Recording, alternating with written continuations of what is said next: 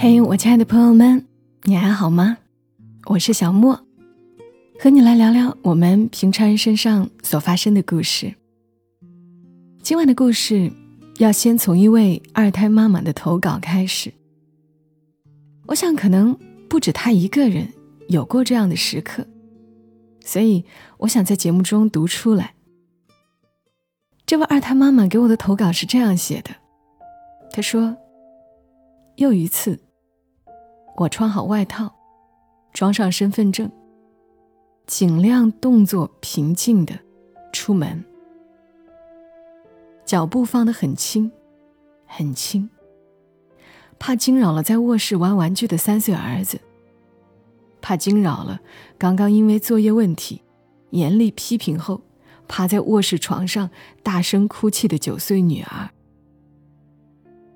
街道上车来车往，人群匆匆忙忙，各自奔走，似乎都在奔赴一个充满温馨、浪漫满屋的家。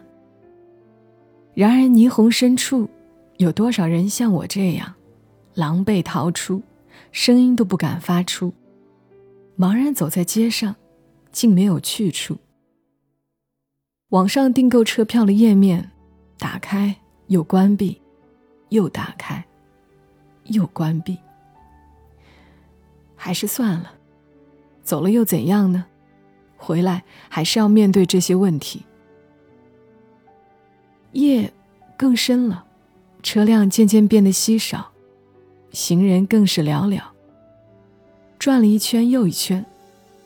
回到家附近的公园，坐在椅子上，打开手机，翻看电话本。手机停留在爸爸，停留了半分钟，想了想，算了。滑到哥哥，最终打了过去。本来是有一肚子话要说，接通时也只寥寥说了几句家常，便挂断了电话。又顺便打开了朋友圈，看到老公刚刚在共同好友的一条朋友圈下点了赞，眼泪便瞬间夺眶而出。说好的，我们风雨共同，怕只怕那些风雨总是先落到了我的头顶，而你的伞永远撑不平。白天的工作很繁琐，不能马虎。下午放学后，老大的新课，理解起来很吃力，讲起来总会着急上火。他会不耐烦，他会比我还要上火。我们两个常常争吵，只因为写作业。老二的嗓子又红了，老是打电话让接回家，怕他半夜里会发烧，怎么也睡不着。夜里没有发烧。但他消化不好，半夜又吐了。起来抱起老二，先给他漱口、哄睡，换被单、被子。孩子的爷爷今天又乱发脾气了，逮着孩子大吼大叫，言语侮辱性极强，听着很难受。但得忍着，不能天天跟老人吵架，能忍就忍吧。但今天，他对着我吼：“你哪怕现在就走，也碍不着我的事儿。”我抱着压在心头这么久的情绪，悄悄走出家门那一刻，想到的是另一个家的样子：一本书，一杯热茶，一把椅子，一束透过淡紫色窗帘射进来的光，一些静静待在脚边的植物。一个精致的玻璃花瓶，稀疏的装着几只白色满天星。一些笑容满面、和蔼可亲的人，等等，太多太多关于美好的想象，都被覆盖着、压抑着，就怕心有不甘，心有所愿。走在街上。我开始想，如果是他呢，也会给我一个这么压抑的家吗？他的爸爸妈妈也会这样不在意我吗？肯定不会的。还记得那年街上偶遇，他邀我去他家做客。他的妈妈看到我鞋子单薄，专门骑自行车去给我买回来一双鞋子。大冬天呢，这种无声的关爱令我至今无法忘怀。一位普通朋友的家人，都可以如此善待我。陷入了这种情绪，真心想逃离。然而，理智又在召唤我：别想了，老二还在家睡觉呢，半夜醒来找不到你会一直哭闹。你不在家，老大又得挨多少侮辱性极强的怒吼呢？快快回去吧。自从有了孩子，你就再不是你。眼泪就那么不自觉的掉着。公园里只剩自己一个人了。突然就觉得那么迷茫。当初那个傻傻的，为了在城里买套房，加班到凌晨一点，凌晨五点又起床工作的傻孩子，他拼命换来了一个死气沉沉、没有一点暖意的冰窟窿。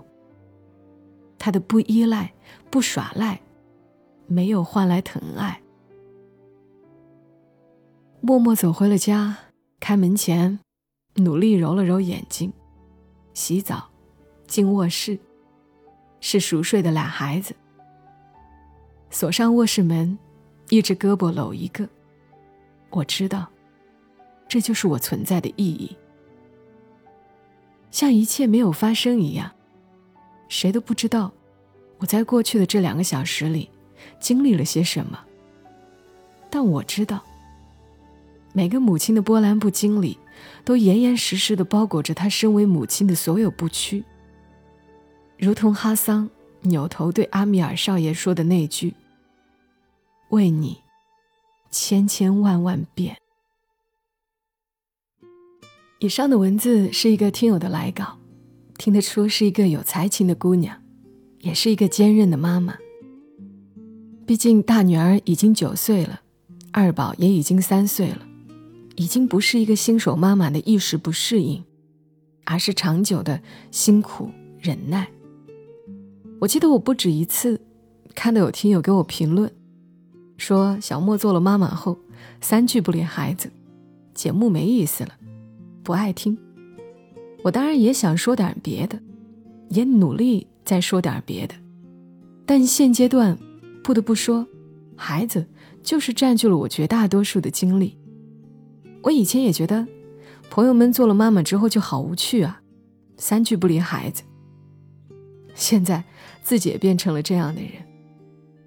我想一个孩子就已经是这样了，何况是两个甚至三个孩子。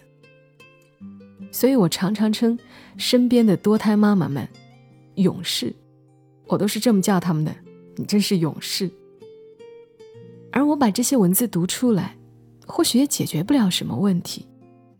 投稿的听友依旧还要继续忙碌，常常焦躁。但我想，一定还有相同经历的妈妈，他们或许没有那么会写，有情绪也不知道该怎么表达。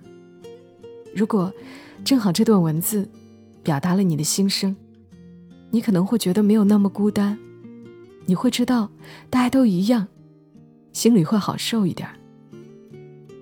而今天我还准备了另一个故事，这个故事是站在一个男人的角度来讲的。我希望婚姻里的两个人不是对立的，是相互帮助、相互理解的。有什么事情是可以去沟通的。所以在刚刚的听友的来稿之后，我选了这个故事。故事的名字叫《为什么我们成不了完美的男人》。作者黄金天，出自于他的公众号“黄金天拉鲁”。为什么我们成不了完美的男人？他想做一个完美的丈夫，他想做一个完美的爸爸。在老婆痛苦焦虑的时候，他能抽出完整的时间，全身心陪伴她，安慰他，还能安排一场旅游哄他开心。在孩子零到三岁重要节点的时候，他能跟老婆一起照顾孩子，陪孩子搭乐高、学唱歌，看着孩子慢慢长大。但他全做不到。陈确不想成为别人口中的渣男，丧偶式育儿的丈夫。很年轻的时候，他就想明白了，要全身心爱老婆，全身心照顾家庭。于是他拼命赚钱，想着物质充裕了，生活也能如意一些。终于，长久的拼命努力之下，在三十岁这一年，陈确失业了，公司倒闭，陈确没了收入，而孩子这时候出生了。别人说他：“你没钱就别结婚，别生孩子啊。”是啊，别人说的都对，没钱有什么资格生孩子呢？但情况已经是这样了，除了每天骂自己、扇自己耳光，陈却不知道还能做些什么。孩子的奶粉钱、尿布钱，家里的吃住、贷款、水电费，一直在流动走着，现实的压力越来越大，陈却只能更勤奋的去找工作。但当下经济没那么景气，工作没那么好找。终于，陈却找到了一个工作，比之前的工作级别低两级，要跟新入职的毕业生一起熬夜加班。陈却没得挑，入职后他只能玩命工作，拼了命的加班。年轻人拼命是为了梦想和激情，他拼命。是为了生存。他加班完回到家，跟老婆说：“我给孩子买了件衣服，还有老婆，你辛苦了。我把手表卖了，给你买了条项链。”老婆却一直在嚎啕大哭，听不进他说的话。生完孩子后，他一直有严重的产后抑郁。最近一个人带孩子太累，抑郁加重了。陈却赶紧安慰老婆，但抑郁情绪并不是几句话就能解决的。老婆的情况并没有好转。陈却躲进了厕所，止不住的哭了起来。为什么我这么没用，要让自己的老婆受这种苦？陈却盯着镜子问：“你为什么是个废物？”镜子不说话。他盯着镜子问。你为什么是个废物？镜子不说话。他盯着镜子问：“你他妈为什么是个废物？”厕所门开了，老婆走到他身边，轻轻抱住他。老婆说：“我刚刚情绪不好，现在缓过来了。我知道你也不容易。”陈却低着头说。对不起，让你一个人这么累，我让妈妈过来帮你吧。老婆的妈妈身体一直不好，不能劳累，当下只有陈确的妈妈能帮上忙。但妈妈从老家过来后，家里每天都爆发婆媳矛盾，两代人的生活习惯根本不一样，对私人空间的看法也不一样。他们天天因为几点起床。东西放哪，衣服怎么晾，孩子的食物能不能用嘴喂，大吵特吵。陈却一回到家，看见老婆天天哭，妈妈也天天哭。陈却觉得好累啊，妈妈和老婆没做错什么，他们都有各自几十年来养成的思维和习惯。他想来想去，觉得全是自己的错，因为自己没用啊。不能给他们提供轻松优渥的环境，才害得他们有了矛盾。看着妈妈和老婆争吵，每天不知道怎么办的陈确，突然有一天，砰的，跪在他们面前，恳求他们别吵了。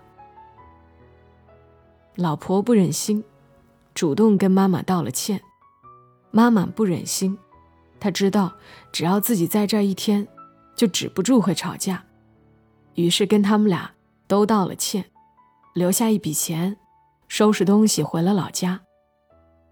陈雀经常做梦，梦里他得到了一个亿，他会给老婆五千万，让她开心，让她知道自己没嫁错人，然后花两千万买个房子，装修的很温馨，让一家人都住得很舒服。然后再各自花一千万，给老婆的爸妈和自己爸妈买房子、买礼物，孝敬他们的养育。最后剩下一千万，自己做点小生意，一定要可以有时间陪家人的那种。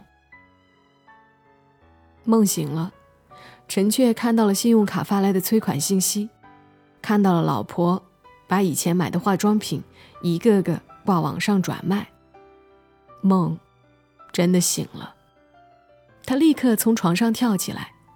昨天加班后只睡了四个多小时，但他必须逼自己马力全开，在工作上继续冲。身边都是年轻人，你不冲，只能等着被淘汰。但到了公司后，陈却崩了。他跟同事一起负责的项目出了问题，同事马上坑了陈雀，让陈雀背了黑锅。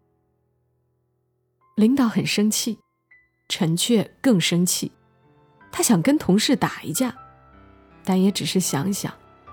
他年纪不小了，难道还要冲动干架吗？再说也打不过啊，对方是血气方刚的小年轻，自己已经一脚步入了中年。如果自己被打伤了、打残了，老婆跟孩子可怎么办呢？理性的想完后。陈雀笑了笑，自己果然很没用啊，越活越窝囊了。陈雀三十一岁生日，老婆点燃了蜡烛，陈雀默默在心里许愿：如果时光倒流，希望我可以不跟老婆结婚。当初信誓旦旦的说要让她成为最幸福的女人，结果现在害了她。哼原来我就是大家口中所说的普信男呢，明明很普通，却自信未来可以成功，可以过得很好。大家都说一个人穷，肯定是因为不够努力，但我已经很努力，很努力了，还是不行，那只能说明我果然是个废物。如果时光倒流，希望老婆不要选我这个废物了。当晚。老婆告诉陈雀，自己抑郁的状况好了一些，可以去工作，帮忙分担经济压力了。至于孩子，两个人商量了很久，决定只能暂时送回老家让爸妈养。老婆难过的哭了，但他们没有其他办法。陈雀说：“对不起，是我没用。如果当初你嫁的不是我。”一定会过得更好。老婆说：“如果不是你，也许我就不会结婚了。”陈雀眼眶红了，但我对不起你的信任，我的工作出了问题，可能又要被炒了。这时，陈雀手机响了，是领导打来的电话。领导说。我跟上面申请了，让你做主管。陈雀很惊讶，可可您之前刚刚批评我的项目。